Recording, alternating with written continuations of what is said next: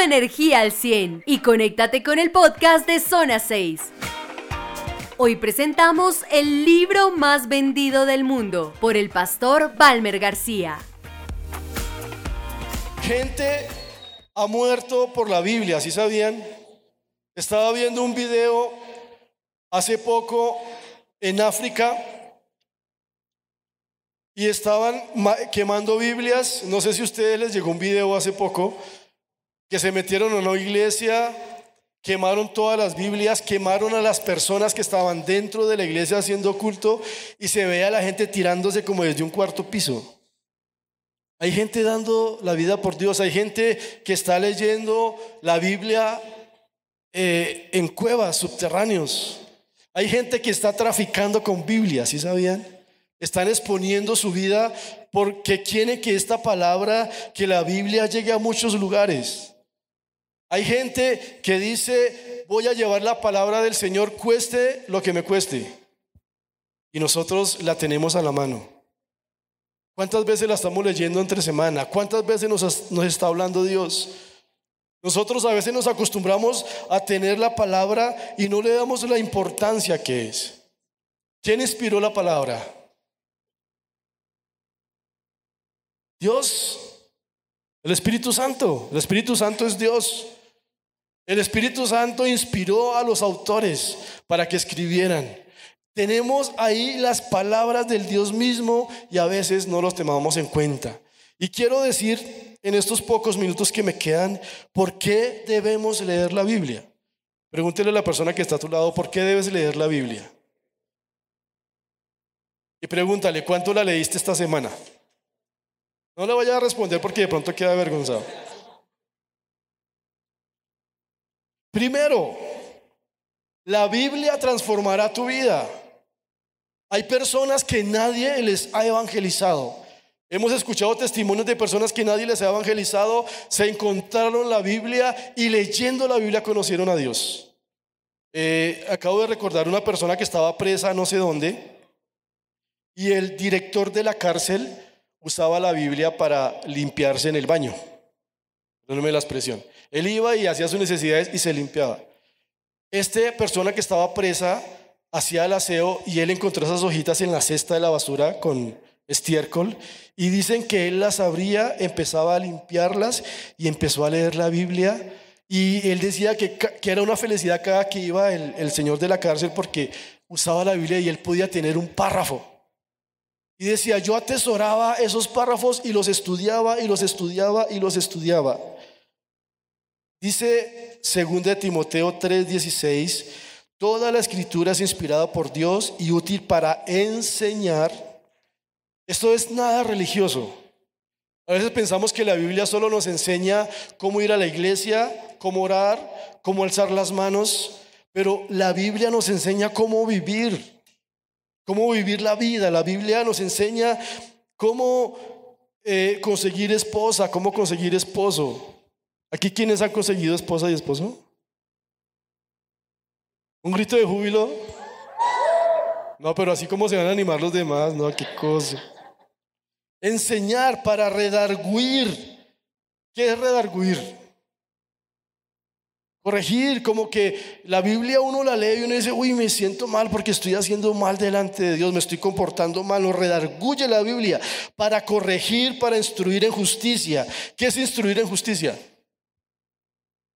Es enseñar el camino correcto. La Biblia nos enseña el camino correcto a seguir, a fin de que el hombre de Dios sea perfecto. Dile a la persona que está al lado, tú eres perfecto.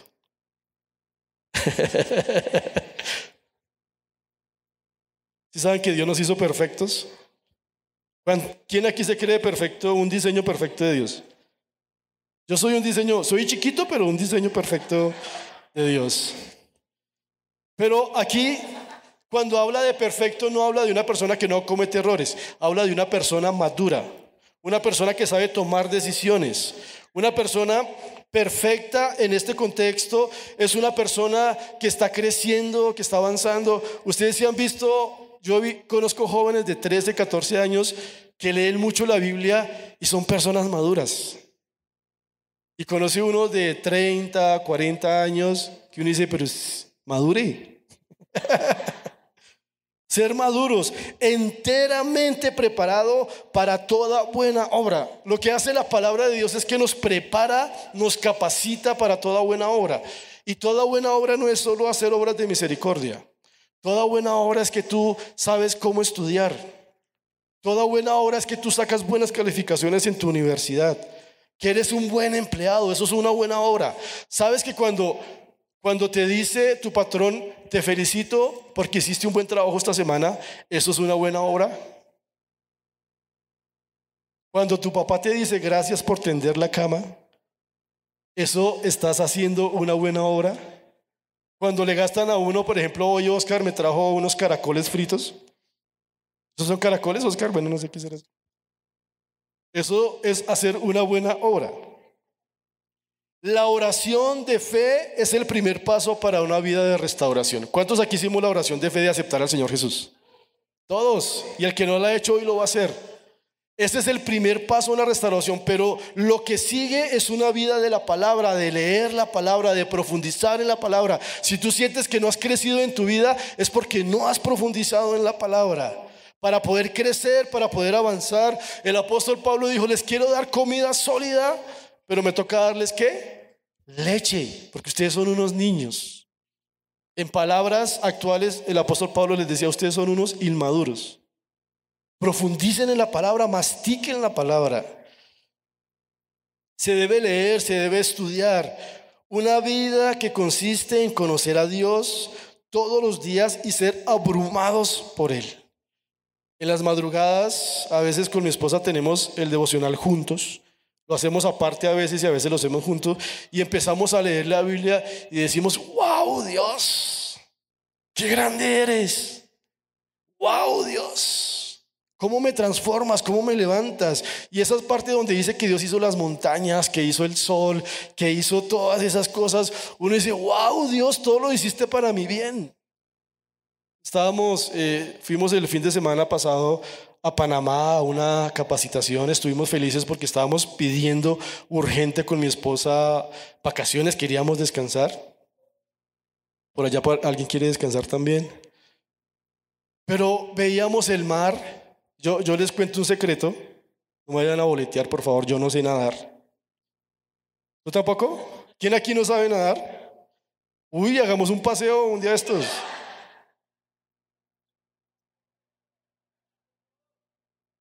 ¿No les ha pasado que uno, venga, métase a la piscina? Pero Germán tiene una ventaja que la cabeza siempre le va a quedar por fuera. Pero a mí yo quedo por allá en el fondo. Pero yo miraba y me hice en la orilla y fui caminando hacia adentro.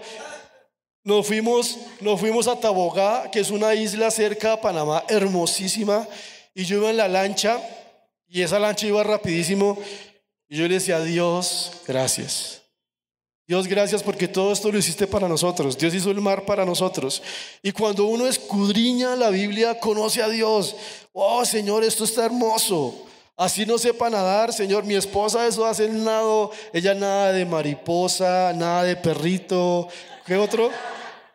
Yo lo único nado que me sé es el del ladrillo, para el fondo. Nadie me saca ahí. Dice Santiago 1.8, Él de su voluntad nos hizo nacer por la palabra de verdad para que seamos primicias de sus criaturas, primogénitos. Por medio de la palabra nacemos para Dios. Por medio de la palabra crecemos para Dios. Por medio de la palabra tenemos vida por medio de la palabra y a veces nos sentimos tan muertos porque no escudrillamos la palabra, la palabra nos transforma, la palabra cambia nuestra mente, nuestros sentidos. Dice primera de Pedro 1:23, siendo renacidos no de simiente corruptible, sino de incorruptible por la palabra de Dios que vive y permanece para siempre. La palabra permanece para siempre. ¿Sabes? Yo soy muy malo para memorizarme la palabra. Yo leo y yo, Señor, me gustaría memorizarme esto. He estado en unas conferencias de unos teólogos duros. Eh, ayer, el viernes, el pastor Silvio compartió algo de, los profetas de Israel, de todo eso. Y yo le decía, Dios, que eso se me quede grabado, esto está espectacular. Y algunos me dicen, yo no leo la Biblia porque no se me graba. Pero ¿saben qué he aprendido y he descubierto? Que yo leo la Biblia con el Espíritu Santo y Él después me la recuerda. Yo leo la Biblia y hay momentos que tengo consejerías y yo digo, Señor, no sé qué decirle a esta persona. Y viene el Espíritu Santo y dice, dile esto, ¿recuerdas lo que leíste?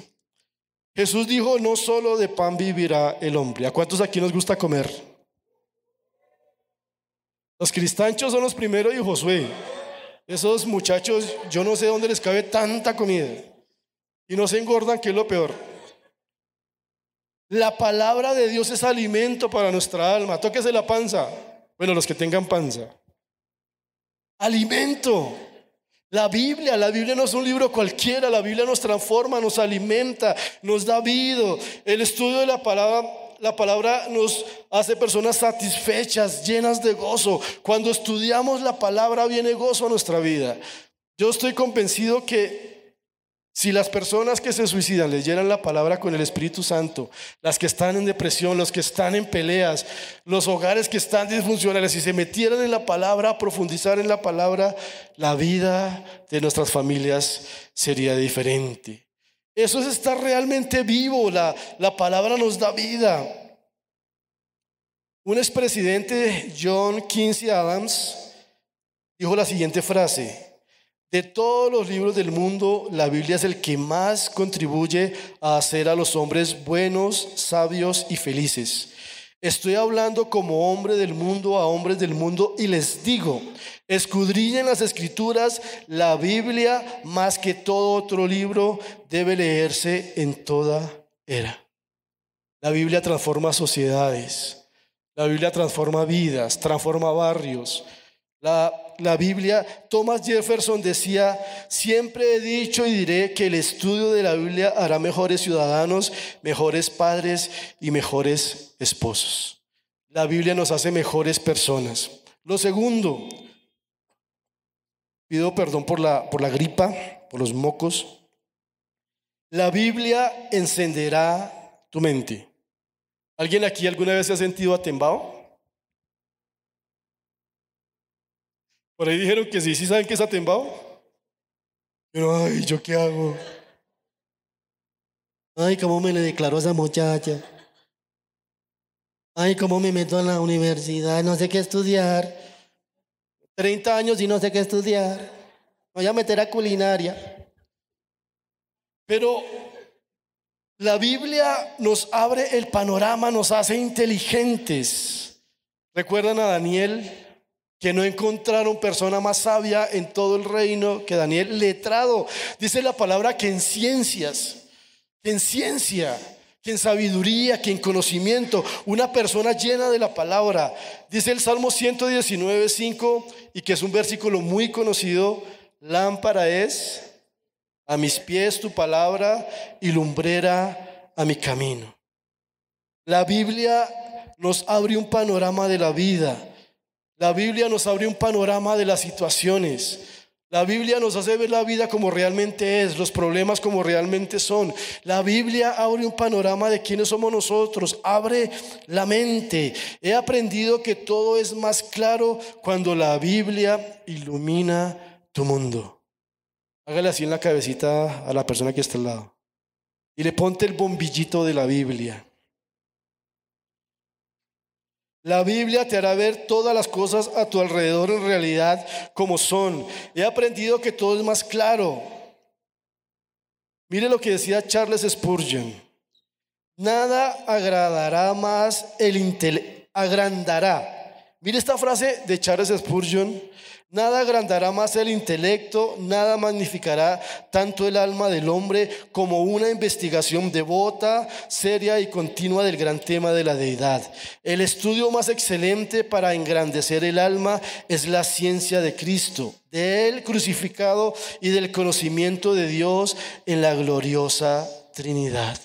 La Biblia trae un intelecto increíble. Si quieres tener intelecto, lee la Biblia. Si quieres ser una persona sobresaliente cuando hablas, yo he hablado con ancianas que no han hecho ni siquiera primaria y hablan como un doctor. Hablan como una persona que si tuviera dos, tres, cuatro carreras y uno dice, wow. Y uno habla con ellas, hablaba con una ancianita del año pasado Y se hablaba y hablaba y yo decía, wow, y tiene expresión corporal. Y yo le decía a su merced que estudió.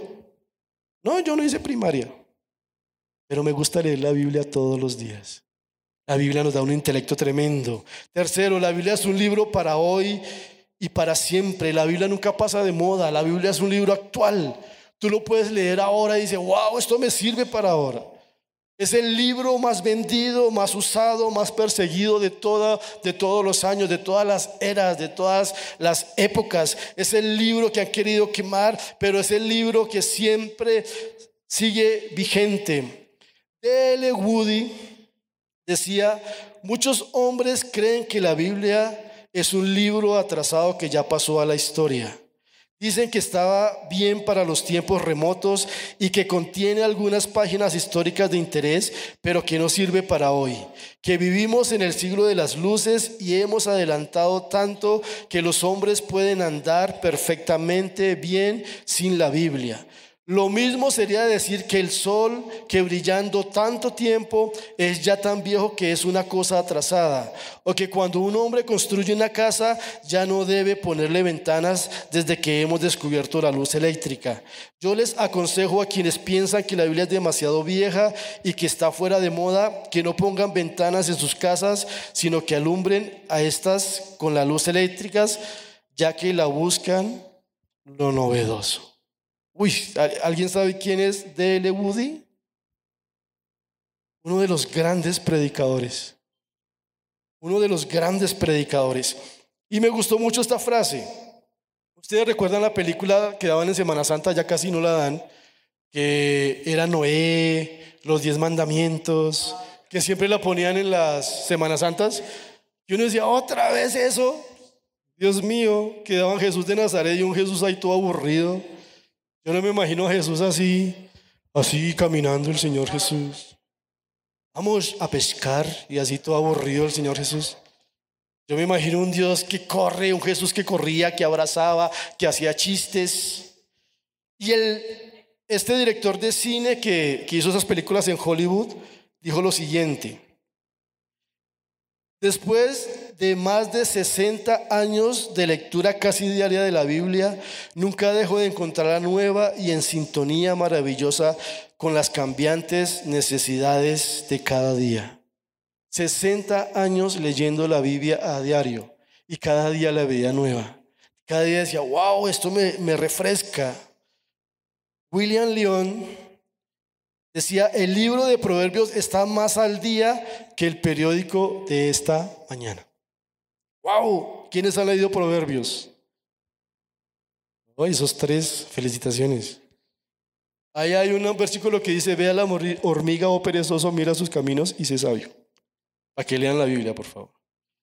La Biblia moldeará el resto de tu vida y te ayudará a conocer de verdad. Mire lo que dice Juan 17, 17. Santifícalos en tu verdad, tu palabra es la verdad. Hebreos 4:12 dice, porque la palabra de Dios es viva y eficaz y más cortante que toda espada de dos filos y penetra hasta partir el alma y el espíritu, las coyunturas y los tuétanos y discierne las intenciones del corazón. ¿Saben que a veces nos mostramos tan buenas personas y a veces venimos a la iglesia y la gente dice, wow, qué jovencito, qué señorita, tan lindos, tan hermosos, esa barba como le brilla. Pero realmente la palabra de Dios nos escudriña quiénes somos por dentro. La palabra de Dios es como un espejo, hace ver quiénes somos en realidad. Por eso es bueno, porque a veces nuestros amigos, por no incomodarnos, no nos dicen las cosas como son. Nos dicen, tienes que cambiar en esto. La palabra de Dios es directa. Te dice cuando estás pecando. Te dice cuando lo estás haciendo bien. Cuando escudriñamos la palabra, la palabra nos lleva al camino correcto. Es la verdad. Dice en Juan, en el principio era el verbo, hagámoslo en la versión actual. En el principio era la palabra, ¿qué sigue? Y la palabra era con Dios y la palabra ¿qué? Era Dios. ¿De quién está hablando ahí? De Jesús. Dice la palabra, y permítame parafrasear, la palabra se encarnó, vino, se encarnó y vivió entre nosotros. ¿Saben? La palabra de Dios es Jesús mismo. En la Biblia vemos a Jesús de Génesis, Apocalipsis. Y cuando tú lees y dice la palabra, el que confiesa su pecado y se aparta alcanzará misericordia, la palabra te está diciendo, quiero que te levantes, quiero que te restaures, quiero que seas mi hijo, te quiero restaurar. La palabra nos habla directo.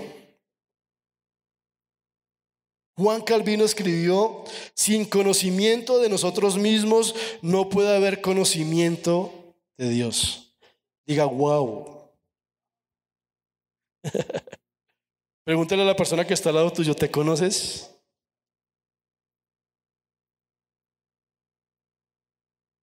¿Saben cómo se conoce uno verdaderamente con la persona que está enamorado? Cuando se casa.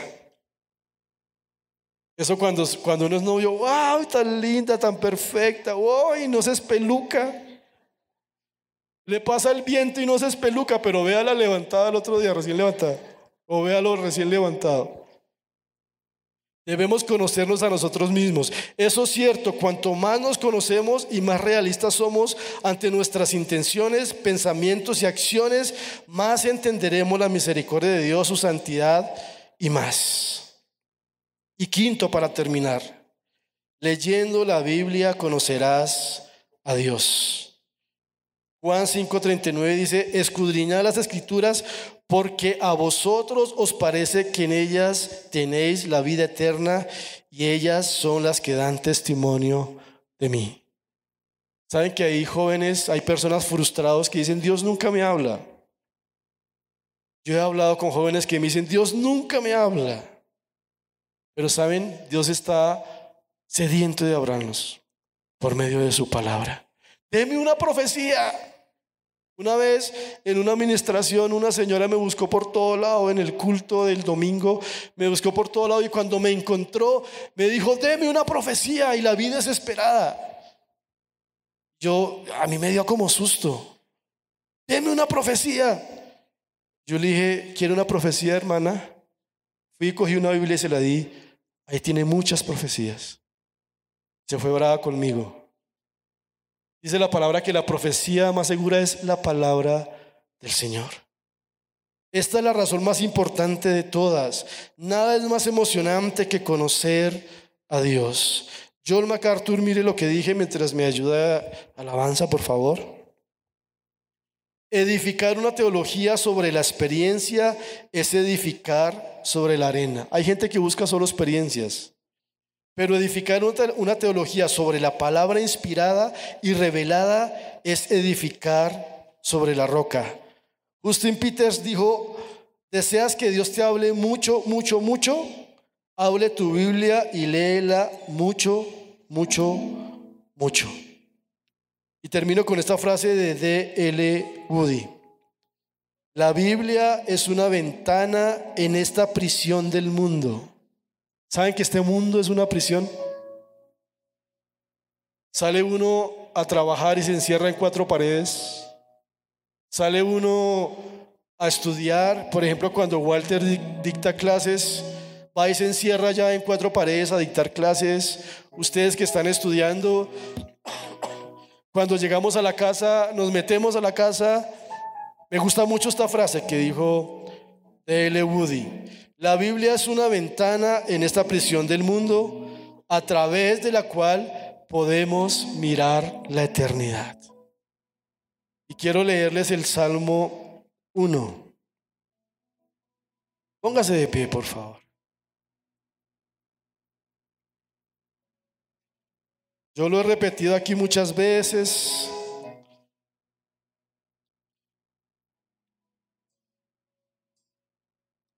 Voy a leer en la nueva traducción viviente. Qué alegría para los que no siguen el consejo de malos, ni andan con pecadores, ni se juntan con burlones. Mire lo que dice, sino que se deleitan en la ley del Señor eso quiere decir que se deleitan en la palabra de Dios, meditando en ella de día y de noche. Estos días que he estado enfermo con, con esa tos, que llegué enfermísimo de Panamá, no he dormido mucho. pero el Señor me ha llevado a meditar en la palabra. Anoche me desperté hablando en lenguas y hablaba y hablaba y hablaba en lenguas y el Señor me decía, tranquilo. Yo le decía, Señor, y código vivo, tranquilo. Jehová es mi pastor, nada me faltará. Señor, y vida en acción. Jehová es mi pastor, nada me faltará. Y el Señor eh, estaba recordándome palabra que yo ya había leído. Y mire lo que dice cuando, cuando leemos la palabra, cuando meditamos la palabra, cuando nos deleitamos en la palabra. Y yo sé que todos los que estamos aquí queremos prosperar. Son como árboles plantados a la orilla de un río que siempre dan fruto. ¿Quieres dar fruto? Métete en la palabra. En su tiempo sus hojas nunca se marchitan y prosperarán en todo lo que hacen. Pregúntale a la persona que está a tu lado, ¿quieres prosperar en todo? Yo sé que aquí jóvenes empresarios, jóvenes universitarios, jóvenes que se quieren levantar en sus trabajos, en sus estudios y quieren prosperar. Por ejemplo, aquí hay una familia y yo quiero hacer algo, quiero que venga Josué, quiero que venga Margie, quiero que venga José, aquí con su esposa, todos con su esposa. Aquí arribita.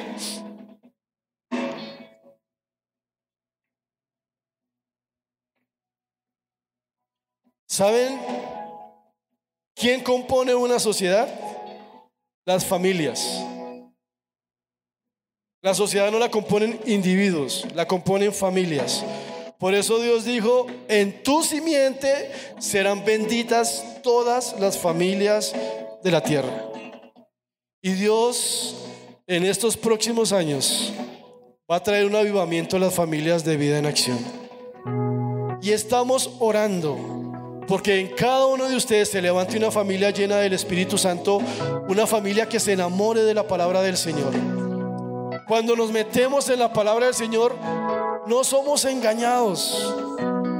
Están caminando, están fluyendo filosofías de hombre, filosofías satánicas que están engañando incluso a los cristianos. Incluso a los escogidos están siendo engañados.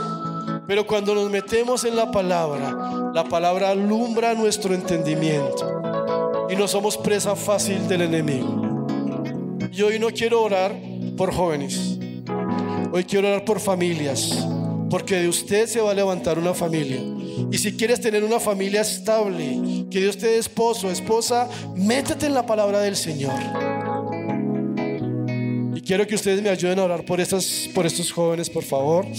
No está Germán, ¿cierto? Señor, hoy oramos por estas familias aquí representadas. Oro por su papá, por su mamá. Oramos, Señor, por esos papitos que no te conocen. Porque tu palabra dice, mi casa y yo serviremos al Señor. Empieza a declarar palabras sobre tu familia. No sé qué versículo recuerdes. Di mi casa y yo serviremos al Señor. Empieza a orar por tu familia. Empieza a orar por tu por tus hermanitos, por tus tíos, empieza a orar por tu familia.